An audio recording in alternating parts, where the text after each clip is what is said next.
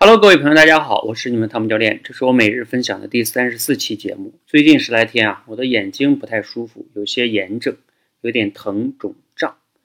我从来也没有眼睛会像这段时间这样难受过，所以呢，我一直觉得眼睛嘛没有关系的。前段时间呢，甚至我买了两种眼药轮流着来上，到现在也没有完全的好哈。今天我又去看了一下医生，他说你一定要注意休息。我也去反思了一下哈，为什么眼睛会出问题呢？啊，有三方面原因。一方面呢是经常睡觉比较晚，十一二点钟是太常见的了哈。而且呢，更更不好的是，我还有一个习惯是睡觉之前经常用那个 Kindle 啊看一些书。我我为什么要看书呢？一方面就是看着看着我就睡着了嘛，我觉得这样挺好的。但是其实确实是对睡眠也许还可以，但是对于眼睛确实不太好。所以呢，这个习惯得改。另外一件事是什么呢？最近这半年，因为做这种自由职业，所以在家里边出门的不是特别多，然后经常做的都是近距离的这种视力的事情，比如说看书啊、看电脑啊、看手机啊等等等等，很少去用眼睛看比较远的地方的东西。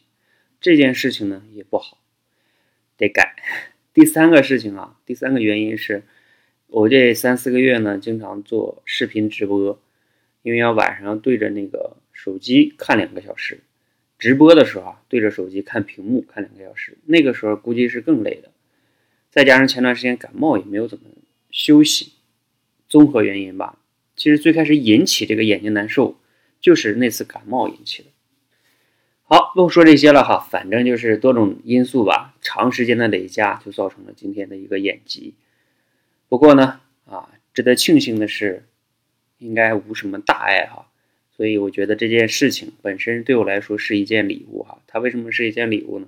让我提前的体验一下眼睛不好啊，它带来的那种各种阻碍吧。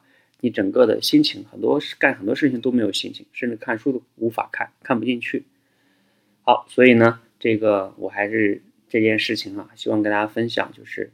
包括像我们的眼睛也好，其他的任何的器官，其实没有我们想的那么那么的耐造哈。用东北话说叫抗造，就是其实比较脆弱的。只是呢，你当时觉得没事儿，是因为时间还没到。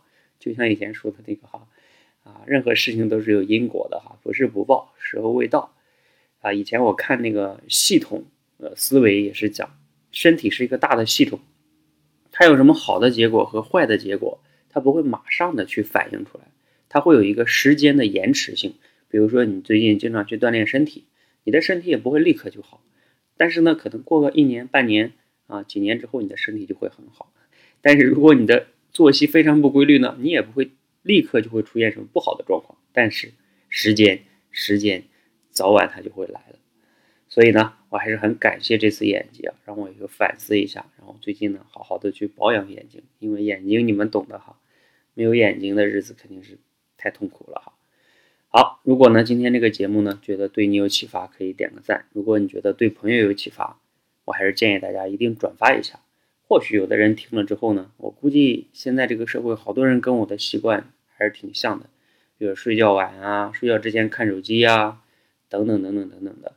这个应该是特别多的，没准呢也能对他有触动和启发和帮助哈。谢谢大家，谢谢。